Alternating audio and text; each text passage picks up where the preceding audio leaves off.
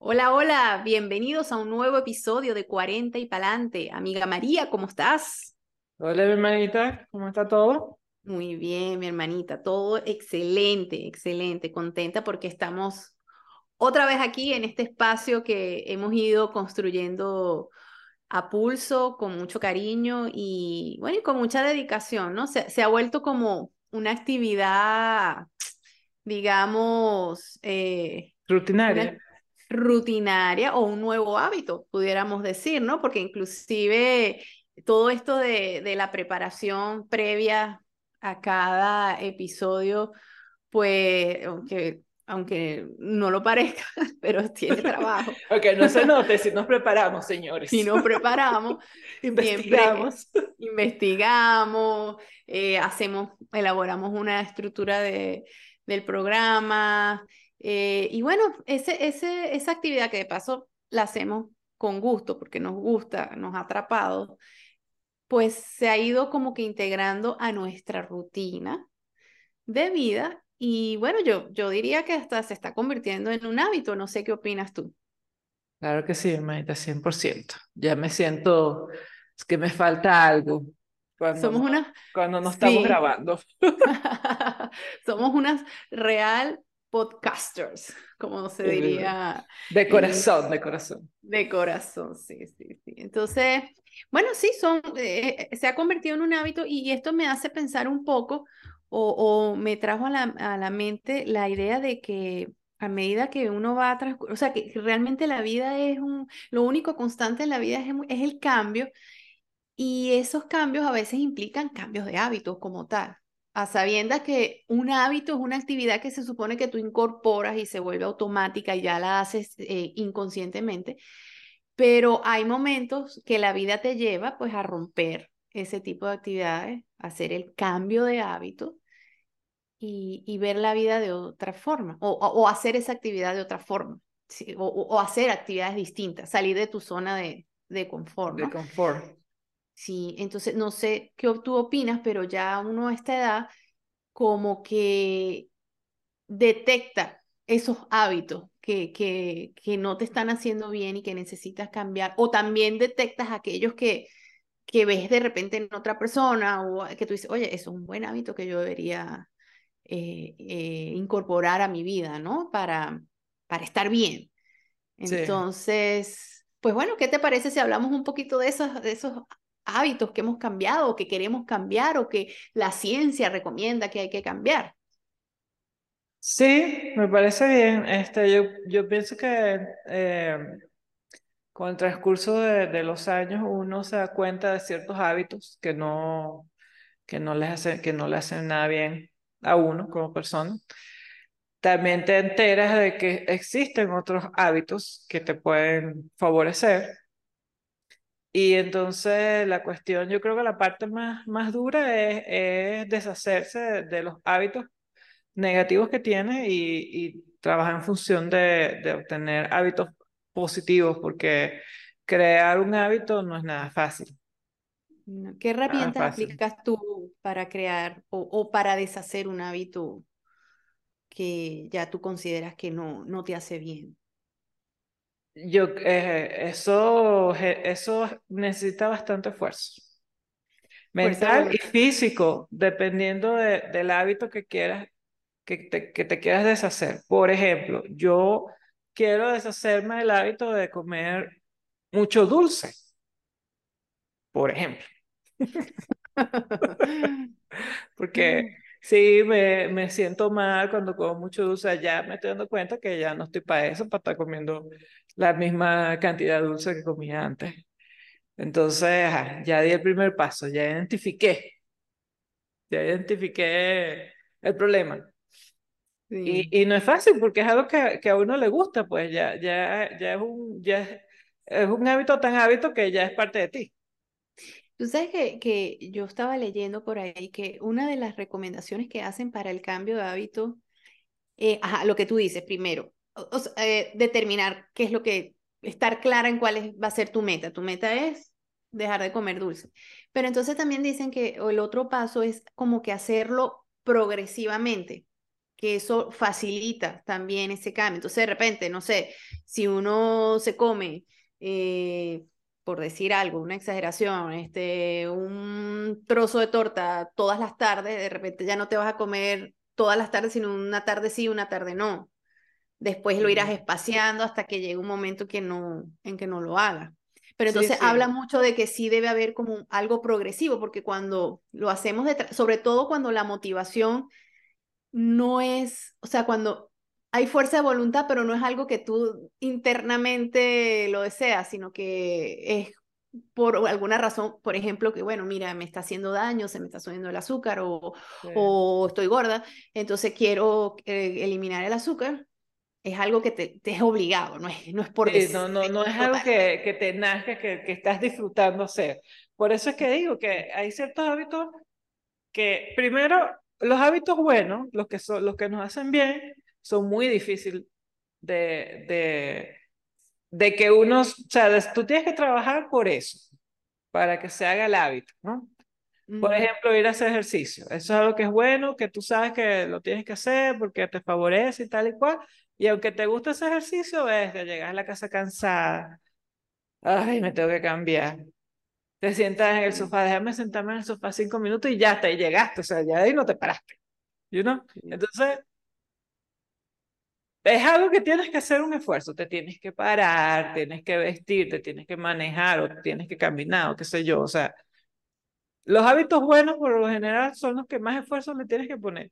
Los hábitos negativos vienen solos, pues ellos vienen contigo, como que es fácil agarrarse y comerse un, un café con un montón de, de crema y de cosas, ¿no? y entonces te hace el hábito de tomártelo todos los días, tu cafecito con tu espuma y tu chispa de chocolate y no sé qué, porque te gusta. Y tú esperas a la hora que te toca para tomártelo y lo disfrutas, pero en algún momento eso te va a empezar a hacer daño. Y no lo, es que tu cuerpo no lo va a seguir soportando tomártelo todos los días, ¿no? Sí, sí es una, es una cuestión también de compromiso, sí, es verdad, de compromiso y de disciplina. El poder mantener un hábito que, que, no sea tan fácil de, de incorporar a, por, por tus gustos, por tus creencias. Entonces sí, sí requiere como un esfuerzo y un compromiso, porque a la, a larga se puede perder. Por ejemplo, cuando yo tomé el hábito, cuando yo empecé a hacer running hace años, que, que empecé a tomar eh, y salía todas las mañanas y hacía, y de verdad me hacía falta después hacer la rutina de trotar y todo eso, pero eh, por una razón u otra lo, lo dejé de hacer y, y, mira, ya después fue muy difícil volver, para mí ha sido difícil otra vez retomar el, el camino, ¿no? Eh, por eso, porque como tú dices, eso requiere un esfuerzo adicional, o sea, aunque te guste, aunque te llame la atención, pues sí requiere ajá, te tienes que parar un poco más temprano, si quieres hacerlo antes de ir a trabajar o, o llegar en la tarde, a sacar el espacio para ti, eh, salirte de la rutina de casa, comida, y por más que sea, el trabajo agota, ¿sabes? Entonces, sí lo hace, hace más difícil que uno tenga el, el enfoque. Pero entonces, bueno, ahí viene lo que comenta la literatura, ¿no? Que hay que tener la motivación, la disciplina. Primero, la tomar la decisión y luego tener compromiso y la disciplina para, para hacer este... Tienes que tener fuerza física y fuerza, fuerza mental para, para lograr habituarte a esas cosas que sabes que son buenas para ti, pero que al mismo tiempo no, no, no es algo que te provoque hacer. Sí. Yo, yo digo, por ejemplo, lo de la comida es una cuestión increíble. O sea, todos sabemos actualmente eh, lo importante de una dieta balanceada. Hay tanta información por todos lados sobre eso. Por ejemplo, ahorita se está hablando mucho de lo que son las, las dietas anti, la, la, dieta antiinflamatoria, se habla mucho de la inflamación crónica y de todas las consecuencias que eso puede traer. Y aún así, uno no termina incorporando una, o sea, cuesta incorporar un, un, un, estilo de, o sea, de alimentación balanceado, ¿no? A sabiendas de que, de que es algo que, que, que, que te va a traer beneficios para la salud y que de no hacerlo está demostrado y recontra demostrado que, que genera problemas, ¿no? En mi caso, mira, yo cuando, cuando a mí me hicieron el, diagnóstico del lupus, que decidí empezar a comer bien y bueno, lo, lo, adapté de una manera que, claro, porque tenía la obligación, ¿no? Y estaba mentalizada a querer sentirme bien y todo. Y comprendí y entendí que eso había que hacerlo. Entonces, ahorita, hoy, un año después, que me siento bastante mejor, que estoy súper bien, gracias a Dios, he tenido la tendencia a aflojar, ¿sabes? Que, no, que no debería hacerlo, o sea, yo, yo tendría que estar, eh, y más que vi los resultados de, de, ese, de ese, pero sí, claro, no estoy en los niveles de, de, de desbalance de nutricional como pude haber estado en algún momento, pero sí he aflojado un poco. O sea, toda, entonces, es decir, no se, me, no se convirtió en un hábito realmente, porque... Ah. Sí, porque, bueno, un hábito y es que cuando ya se... Se hace automático. De, se, hace, se, hace, automático, que ya ni la lo la Según la definición literal, sí, o sea que ya tú es un comportamiento que lo repites tanto y se hace tan frecuente que ya lo haces de manera automática. Sí, este, otro hábito que yo pienso es también la forma de pensar. Mm. Cada quien tiene una forma de pensar y hay veces que uno anda por la vida y se muere pensando igual, no, no, nunca te enteraste de, bueno, si, si esa era la mejor forma de ser, ¿no? Otras personas como yo, yo reconozco, yo siempre he sido muy, muy nerviosa y muy no sé, psicópata o no sé cuál es la palabra, ¿no? Siempre buscando... ¿Ah? O sea, que, que veías futuros catastróficos, te refieres. Como dices tú, futuros apocalípticos. Apocalípticos. Siempre, todo, todo era un futuro. Y, pero, o sea, la cosa era que aunque yo veía mi futuro apocalíptico, yo igual decía, bueno, yo lo voy a hacer.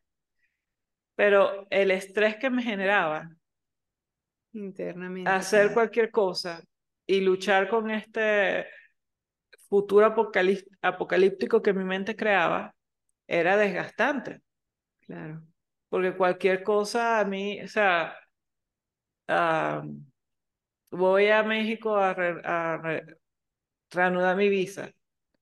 Eso, eso, eso era llorando todas las noches, no dormía, no comía, no. En el avión iba llorando y de regreso iba, o sea, hasta que yo no estuviera de regreso aquí, Sanizar otra vez, a mí no se me, yo no volví a la normalidad. Entonces eran unos estados de nerviosismo, de estrés, de ansiedad, una cosa que, que, que así no se puede vivir. Claro.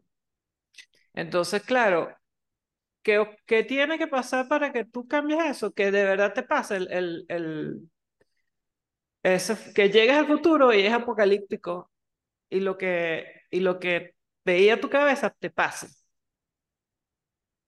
Y cuando eso te pasa y te das cuenta de que tienes solución y que todo se resuelve y que sales de ahí y la vida sigue, no te moriste, aunque te pasó algo a lo que le tenías mucho miedo, te das cuenta que bueno, que pues, que, que para qué te vas a amargar si el momento que pase, eso tiene solución y, y vas a seguir. O sea, pasas eso, lo vives, tiene solución y sigue. ¿Me explico? No sé si me explico. Sí, eso yo lo veo más como un, trabajo de, de, cambiar esas creencias que, bueno, que uno, lo que llaman las creencias limitantes, ¿no? Y, vivir con eso, eso es un tipo de ansiedad, ¿no? Y entonces detectarla, entenderla, aceptarla y, y trabajar para cambiarla es un hábito, definitivamente, porque eso se trabaja todos los días, estar constantemente uno trayéndose al presente, eso, eso es un trabajo que hay que hacerlo frecuentemente y convertirlo en un hábito. A mí eso me ha pasado también mucho cuando, a mí me marcó mucho la primera vez que yo escuché la definición de, eh, este, en terapia, la, la definición de, de, de, ansiedad, ¿no? Como ese futuro apocalíptico. Entonces, el traerse uno al presente y, trabajar eso y, y, uno detectar cada vez que está yéndose para el futuro, pues es un hábito que, Pero, yo, también siento que he adquirido para no pensar y no ponerme en... y, y, o sea, y al principio fue bien difícil, pero ya poco a poco me he dado cuenta que ya cada vez mi mente ha ido eh, relajándose más, ¿no? Y cuando como que se quiere ir por ahí, hay una parte de mi mente que le dice, o sea, cálmate, que si eso pasa, se va a solucionar. ¿Por qué? Porque a mí me tocó vivir algo a lo que le tenía mucho miedo y aquí estoy. Entonces es como que, mira, sí pasa, tiene solución. O sea, ya. Y si no, y si no se soluciona, bueno, eso es lo que te tocaba. ¿Qué vas a hacer? Pero uno no puede dejar de hacer cosas porque puede que salga mal. Claro. Pero si sale bien? Por supuesto. Por eso es que es tan importante estar en el presente, pues, en el ahora. Ya el, el futuro ya lo veremos cuando sea presente. Sí, sí, ya. o sea, si, si voy, ajá, voy a sacar el pasaporte, entonces ya que me da miedo el avión, que el avión que se va a caer, que si no me dejan entrar a México, que sí, que si no me dejan entrar otra vez. O sea, yo dije, mortifícate por el avión cuando estés montando en el avión. Entonces, eso eh, que antes yo vivía con el susto del avión desde, desde el día que compraba el ticket. O sea, si lo compraba tres meses antes, eran tres meses antes yo sufriendo porque en tres meses me iba a montar en el avión. Claro, imagínate. Entonces, eso es un trabajo arduo en el que yo he estado invirtiendo tiempo y yo creo que ha ido funcionando bastante. ¿Y qué hábitos, por ejemplo, tú ves así que hayas cambiado, que tenías cuando eras más joven y que ahora tengas, aparte de este que ya sabemos que, y, que es un trabajo constante, puesto que estamos hablando de, de uno traerse hacia el presente y, eh, evitar pensar en futuros catastróficos y trabajar con uno mismo todos los días, cada vez que siente uno esa ansiedad. Pero así que otro tipo de hábito tú, tú hábitos cotidianos, cotidianos, Bueno, imagínate la rutina de belleza. Yo todavía no tengo, es qué increíble, yo cómo me resisto a eso. O sea, no sé qué me pasa, de verdad, yo todavía no tengo el hábito, María. ¿Te acuerdas que en un capítulo hablamos de eso y que había comprado las cremas y que ya ya tenía como cinco días, no sé cuándo el capítulo, no sé cuántos días tenía haciéndome ya está, ya, ya, ya, ya están las cremas ahí de adorno en el, adorno, no, yo sí las uso porque son bien caras en Y es que la sensación, yo la empecé a usar porque la cara se me empezó a resecar mucho. y, y, bueno, ya desde ahí me la tenía que poner porque cuando no me las ponía, este, y se me resecaba feo. O sea, fue más por una necesidad que porque, ay, me quiero sentir bello, qué sé yo. O sea, yo gracias a Dios siempre fui, nunca necesité nada, pero los años pasan. Claro. La devaluación, como hemos hablado en otros programas. Entonces, bueno, ya yo me echo mis cremitas, me compré esos parches que todo el mundo está usando, que si para las ojeras, que me las pongo en la mañana maravilloso, no, yo todavía no, no, termino de adaptar e, eso a mi vida. este, me he hecho mi protector solar, que compré un protector solar que tiene colorante. Color, entonces me he hecho mi protector solar, me he hecho mi crema, mi pintura de labio, pero todo con, con un sentido, pues no nada más maquillaje, o sea, la, la pintura de labio es es como humectante de labio, el protector solar, este, cosas así. Lo que sí me gusta maquillarme son mis cejitas, para que se me vean más, más bonitas, pero eso es algo que yo no hacía antes. Yo no, yo no hacía eso hace, o sea, lo de las cremas en las noches sí, ya tengo unos, tal vez 10, 10 años haciéndolo, pero lo del maquillaje lo empecé ahora hace poco.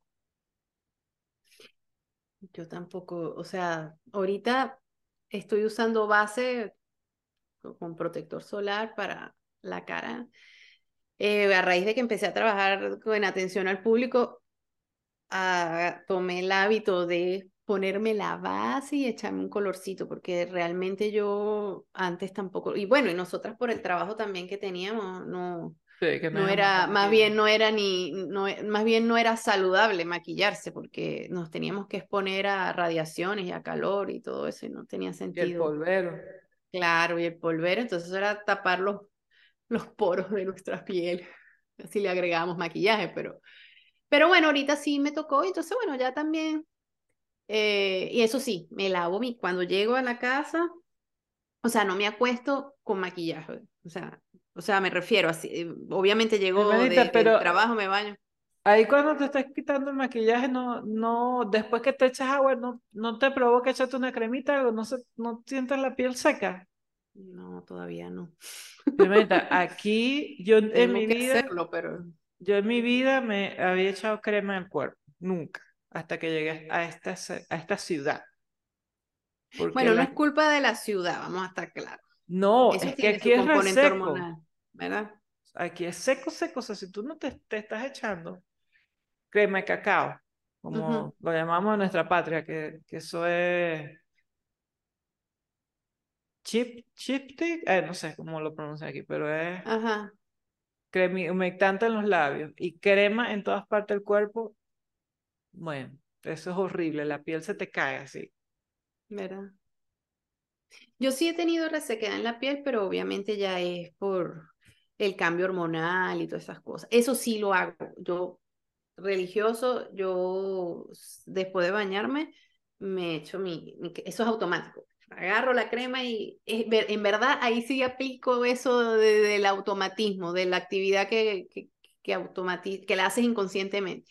Eso es saliendo yo del baño, después de secarme, eh, agarro la crema y de una vez en los brazos, en los codos, en las piernas. Y eso empezó también a raíz de que yo estaba, te- eh, tenía ya mucha resequedad, pero la mía, mi resequedad sí no es por, por externa, es por la cuestión ya hormonal, pues. Ah, vieja.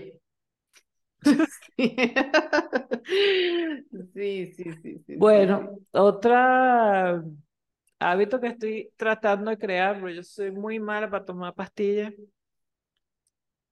Ay, mira, pero ya mi cuerpo ya, ya no da para más. Y entonces estoy tomando vitamina D, Ujú. estoy tomando calcio, estoy tomando Magnesio. magnesio, que me ayuda mucho. Les recomiendo el magnesio para en las noches para los dolores musculares. Sí, sí, sí, Que a mí de repente me empezó a doler todo el cuerpo, chaval, no sé por qué, bueno, eso me calma. Y también estoy tomando biotín y colágeno. Son, es una tomadera de pepa y es increíble, pero me está sintiendo un poco más mejor desde que la empecé a tomar. Sí, no, bueno, de hecho, cuando mi diagnóstico, eh, una de las cosas que yo tenía súper baja era la vitamina D. Sí, y uno no Y- sabe nada de eso hasta que... Sí, y, y resulta que tú no, la vitamina D no la ingieres en- con los alimentos, pues. La vitamina D la sintetiza tu cuerpo, por eso es que tienes que, hablan de tomar sol, o la tienes que ingerir suplementada, pues. Entonces, en teoría, claro, uno cuando tiene este tipo de diagnóstico no empieza a leer, a investigar y tal. Entonces, mm, fíjate que la, la insuficiencia de vitamina D está muy ligada con las enfermedades autoinmunes y los procesos antiinflamatorios. Entonces, no se sabe si una bajada de, de la vitamina D te genera eso o eso te genera la bajada de la vitamina D. Pero lo cierto es que eso está súper ligado. Y entonces, la, la, los síntomas de, de tener baja la vitamina D es el cansancio, el dolor muscular, eh, problemas de humor inclusive. Y bueno, entonces fíjense, es importantísimo que uno se suplemente con vitamina D. Y saber cómo tienes el nivel de vitamina D es con un examen de sangre. Y entonces, bueno, yo ahora también, yo y entonces tomar el magnesio hace que se absorba mejor la vitamina D. Entonces hay que tomar magnesio y vitamina D. Aparte de todas las demás, ¿no? Que si la C, el calcio en nosotras y todas estas cosas. Entonces, sí, yo también, ya también, parte de mi vida es la, tomarme mi, mis suplementos, pues, eh, también. Mi perol, el poco de pastillas, sí, sí. Y después las pongo todas. Ahorita, por ejemplo, que me llevo el almuerzo para el trabajo, tengo como el pastillero y allí las coloco y después del almuerzo me tomo el poco de pastillas, de, de Sí. suplementos, pues. Bueno, yo el magnesio me lo tomo en la noche porque yo no sé si será mental, pero me ayuda a dormir, me No, relaja. sí, me- eh, yo he leído que eso eh, ayuda para dormir y lo recomiendan tomárselo en la noche, sí, es verdad. Sí tiene ese efecto. sí Entonces, efecto. estoy, siguiendo los pasos correctos. Totalmente, adecuados. totalmente, Es que totalmente. vi, yo sigo esta chama de Soy Saludable Ajá, ella dice, ¿tienes estos síntomas? Dolor en no sé qué, dolor en no sé qué más, el dolor por aquí y por allá. Eso es falta de vitamina D. Y yo, miércoles, yo tengo esos síntomas. Y yo tengo vitamina D. Porque yo estaba embarazada, me mandaron a tomar. Entonces... No, pero eso es cierto. Yo que te digo también por, por mi experiencia, eh, pues sabes que hay, inclusive hay niveles, ¿no? Eh, una cosa es tener deficiencia, otra cosa es tener insuficiencia y otra cosa, y hay otra que creo que es más baja. O sea, me acuerdo de deficiencia y, e insuficiencia. Entonces, yo estaba en lo más bajo, o sea, no me acuerdo cuál de las dos es la que es peor, si la deficiencia, la insuficiencia creo que es la peor. Tiene que ser. Sí, por lógica, ¿no? Por el término. Bueno, yo estaba en esos niveles que inclusive a mí me mandaron un, suplemento que yo me lo tenía, que era una vez a la semana, pero era súper fuerte para subírmela, pues.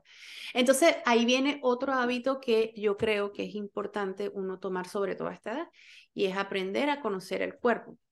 O sea, no es fácil, pero uno tiene que ir reconociendo, o sea, y tener como una conciencia de, de, de, lo que sientes y de tus cosas, porque uno a veces tiene el mal hábito de asumir que todo es normal y achacárselo todo. Ah, bueno, no es que ya, ya, ya, esa es la edad, eso es, son los achaques. Son...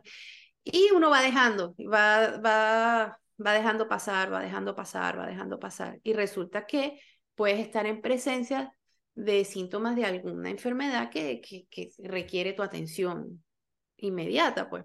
Entonces, esos dolores en el, en el cuerpo, esos cambios de humor, eh, ese cansancio, esa fatiga, esas cosas como de que no tienes como ánimo de nada, como que te falta, como que eso, por ejemplo, entre otras cosas, puede ser deficiencia de, de vitamina D. Pues.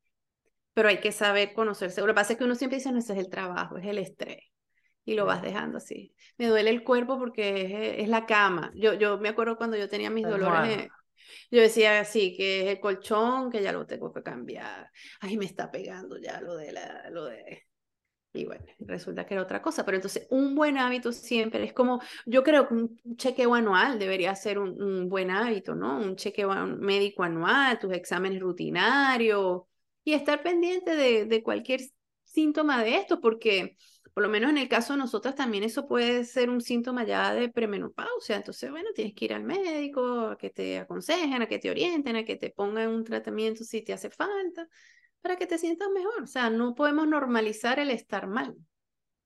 Meta, ¿qué hábitos de cuando eras más joven dejaste atrás? Que ya no... Eh, de cuando era más joven que dejé atrás. Ah, por ejemplo, uy, yo antes era muy desordenada, yo reconozco eso. O sea, yo no tenía, yo me paraba en la mañana y dejaba el cuarto hecho un desastre. Eso lo cambié totalmente. O sea, ya yo no, no, eh, eh, es más, yo ahora yo me levanto y lo primero que hago es, de, es acomodar mi cama. O sea, doblo cobijas, pongo edredón, solo dejo todo bello. O sea, me encanta, me da una sensación de tranquilidad llegar a la casa y conseguir esa, ese cuarto arregladito, como esperándome para el descanso. Yo cuando estaba en la universidad, cuando estaba joven, yo no era así. Era es más, me acuerdo que a mí, mi mamá siempre me, me, me llamaba la atención por el desorden. Pero, uy, eso sí fue algo que yo cambié muchísimo, muchísimo. No, no, no soy ni la sombra de lo que yo era cuando estaba chama en ese sentido. Y lo de la cama es una cosa que hago automático, o sea, me levanto y doblo la cobija, doblo la sábana, ta, y pongo listo.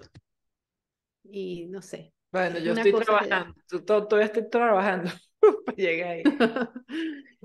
sí, no, yo sí tengo ese hábito y no es que me encante hacerlo, porque obviamente yo no soy la, la ama de casa modelo, pero sí tengo mi hábito que todos los sábados pues hago la limpieza de la casa, o sea, y me gusta la sensación. Es más, ya tengo ahora también, ah bueno, fíjate, ese es otro hábito, tengo las velas aromáticas y después que limpio, que dejo todo, o sea, eh, arregladito, acomodadito, eh, prender esa velita es como, como el signo de, de, de, del éxito, del triunfo, de, lo logré, así como el sello de, de la victoria. Y ese olor a sabroso, a limpio, no sé, siento que la casa como que se pone ligera. Eso es otro hábito que tengo también, nuevo, que antes eh, yo, obvio, ayudaba en mi casa, pero eso era obligada. Fíjate, otro hábito así que, o sea, más bien yo diría, no que perdí, sino que adopté ahora, o sea, que adopté con los años, fue la lectura.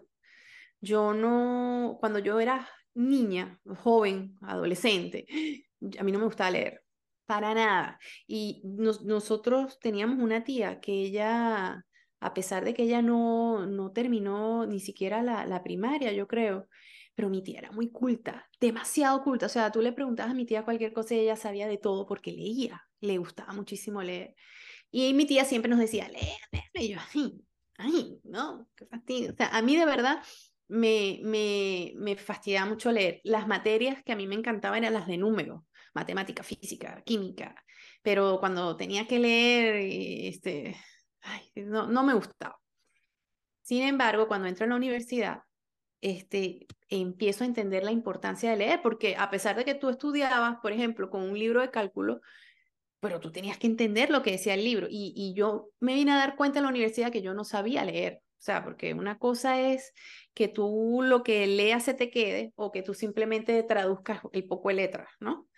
Y uno sale a veces de bachillerato sin saber leer.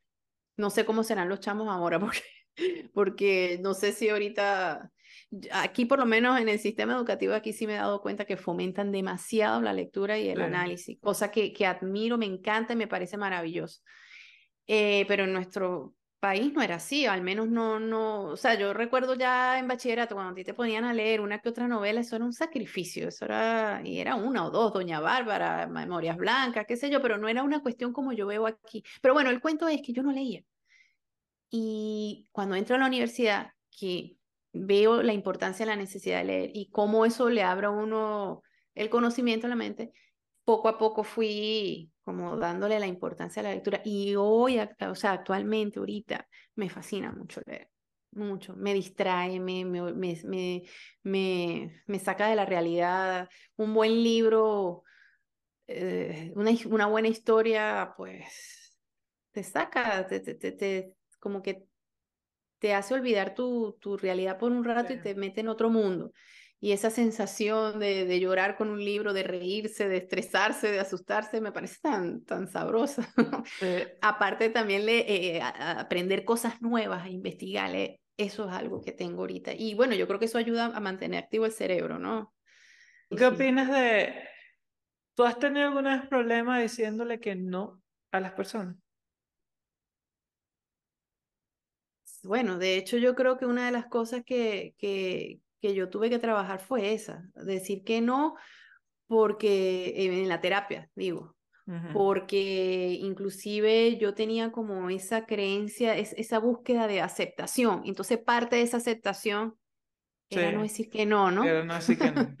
sí, entonces eso lo he tenido que cambiar y ha sido un trabajo. Y yo pienso que eso es un hábito que uno tiene que hacer.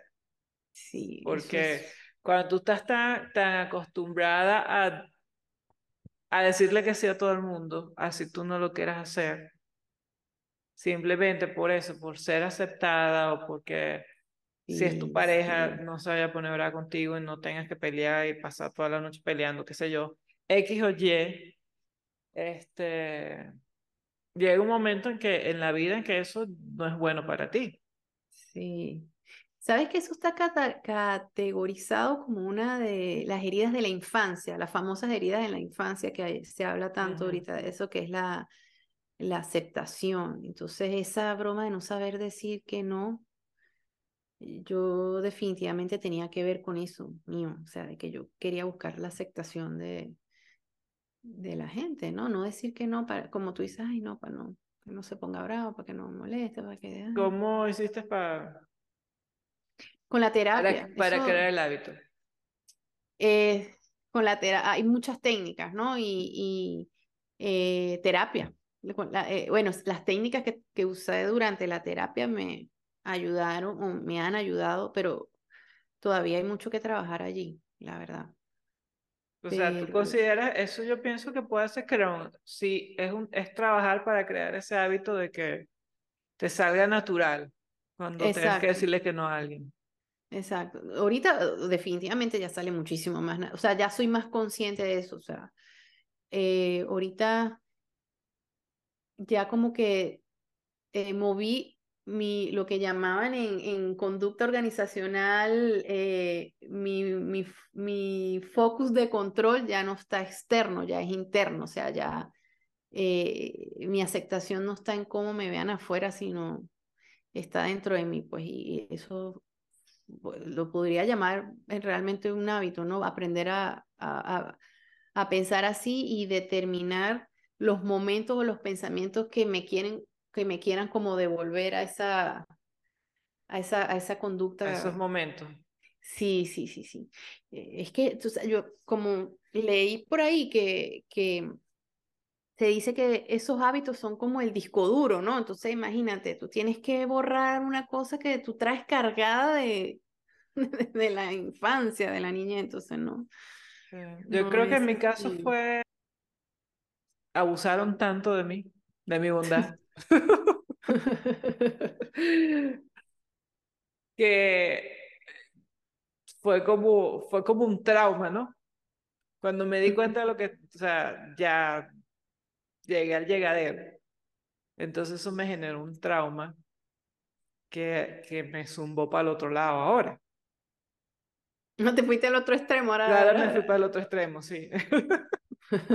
Tienes que centrarte. Tengo que, El uso del GPS, ¿no te parece que es algo también que hemos incorporado ya como, como un hábito? O sea, yo, por ejemplo, inclusive, aun cuando me sé la dirección, si es muy lejos, pongo el GPS por si él me puede desviar para otro lado, para ahorrar unos minutos, la cosa, porque yo soy muy mala para las direcciones igual, entonces así me ubico, pero ya es automático también. O sea, yo entro y pum, pongo el, el teléfono en la cosita y en el, en el teléfono y pa, pa, pa, pa, pa, busco Google Maps, ta, ta, ta, ta, y para adelante. No sé cómo hacían antes, de verdad. Yo, yo a veces. Ciego, ¿Cómo sobre eso Ay, no, y yo no sé, o sea, y las direcciones son tan complicadas porque yo, yo por ejemplo, pienso a veces, yo comparo como, como decíamos nosotros las direcciones en, en Venezuela. Ajá, urbanización tal, avenida tal pero ya aquí es el código del, o sea, ya el número de la casa como que te incluye el número, o sea, ya tú sabes que los tres primeros números puede ser la calle, no sé qué, eh, la avenida, sí, sí, ay, no, no sé, yo creo que yo nunca hubiese entendido esas direcciones de aquí. Y esto es tan, como tan grande y tan, no sé cómo hubiera sobrevivido. Pero, es que nosotros vivíamos en Maturín que tenía tres calles y ahí no necesitabas GPS. Ahí te decía... Bueno, pero ¿y cómo hacían antes aquí los que sí vivían aquí no había GPS? Lo que yo, no sé, yo creo que aquí ya había GPS desde, muchos años antes que nosotros, que, que no en el teléfono, pero yo me acuerdo que yo venía y tú podías alquilar tu corotico, que era un corotico así, cuadradito. Sí, pero, pero eso fue ya, pero eso fue ya, María, a partir de los 2000 y para adelante, porque este, antes de eso no lo había. Yo recuerdo cuando yo vine la primera vez para acá de vacación, que tenía yo como 16, 17 años, yo me acuerdo mi papá con el mapa y mi hermano un día de copiloto con mi papá en una pérdida que nos echamos, pobrecito, mi hermano le daba vuelta, ese mapa hacía ¡uh! por todos lados, mi papá le decía ¡párate! y Miguel nervioso, no allá, o sea, era, no había, no había. El mapa. El mapa. Es que había que pensar. Yo me acuerdo, a mi papá le gustaba viajar por Venezuela y siempre cargaba, cargaba su mega mapa. En, el, en, el, en las estaciones de servicio se compraban los mapas. Mi papá, cada vez que viajábamos, también mi papá le gustaba mucho manejar. Y bueno, nosotros que vivíamos en San Cristóbal para agarrar para Oriente, que era de extremo a extremo, mi papá siempre tenía sus mapas y buscaba sus rutas. Y si no había un atlas en la casa, y él también se buscaba sus carreteras y sus cosas. Y, sí. igual usaban ese cerebro, pero full. Ahorita ese nosotros. cerebro estaba, pero o sea, moviéndose. Y ahorita, pues, No sé. Bueno, yo creo que no hay sé que qué entonces- hacer la humanidad. Yo creo que allí entonces tenemos que ir pensando en adquirir hábitos que pongan a trabajar esa cabeza. Por ejemplo, aprender cosas nuevas, eh, hacer que si crucigrama, sudoku, y investigar, eh, por ejemplo, aprender una nueva tecnología, por lo menos nosotras. ¿Qué ejercicio no hemos hecho mental nosotras para poder Para poder este hacer podcast. este podcast? O sea, eh, tra- un trabajo investigativo, o sea, porque Claro, nosotras. Y, actu- de eh, actualización, por importante. supuesto. Entonces, mira, pero eso es trabajo para el cerebro, pues, o sea, eso es ejer- ejercitar la cabeza. Y entonces yo creo que aprender a manejar una aplicación o, o, por ejemplo, mira, no sé, oye, yo no sé qué es un podcast, estoy viendo que estas, estas amigas mías están haciendo podcast. Déjame ver qué es eso, a leer, a bajar la aplicación y empezar a escuchar. Bueno, ve que ya nosotras estamos escuchando podcast de otras personas Sí. y, y hemos ido compartiendo sugerencias y bueno, ahorita por ejemplo que me toca de regreso, o sea, cuando salgo de mi trabajo me toma más o menos una hora y me, una hora y veinte, una hora y quince llegar a, a la casa, estoy poniendo podcast y, y de paso los pongo en inglés, tú sabes, para Para exacto, para practicar, para estar bien metida en el idioma. Y, Bueno, eso es un cambio de hábito. Bueno, Yo, pues ahorita en sí. el avión, eso es un- importante cambio de hábito para mí. Yo creo que, que este viaje que, que hice este fin de semana, me, me siento bien. Porque normalmente yo iba en el avión rezando todos los rosarios que podía rezar, desde que hasta que llegaba. Entonces, así fuera cuatro, nueve horas montadas avión, yo iba a rezar. Yo no disfrutaba mi viaje, yo no veía película, yo, o sea, eso era un sufrimiento total. Ahorita me bajé mis, todos los podcasts que yo, los podcasts que considero que me han gustado y iba escuchando mi broma. Y hay uno que me gusta mucho que se llama La risa cura y que es súper cómico y bueno, eso fue risa y risa hasta que llegué. Entonces, lo- yo pienso que lo importante es identificar los hábitos que nos hacen daño Ujú, y no es Así fácil. es. No es que llegué y de un día para otro, ay, yo ahora no voy a rezar, ahora voy a escuchar este Sí. podcast. No, señor. Eso, eso tomó años. Años de práctica, años de decir, esto todo está acabando con mis nervios, esto me está agotando, hasta aquí no puedo llegar, si tardo un día se va a caer, se va a caer, ya eso ni que vengan los santos a agarrar el avión, lo- si ese es el día que me toca, o sea, entender todas estos, estas cosas. Toman tiempo, pero al final es más fácil vivir la vida así, sin tanto, sin tantos futuros apocalípticos como, como tú Sí, dices. sí, sí, es verdad. Eso le da a uno cierta tranquilidad. Bueno, fíjate, ahorita en esta experiencia que estoy teniendo, pero bueno, eh, eh, comencé en un trabajo nuevo ya de, de lo que es mi profesión.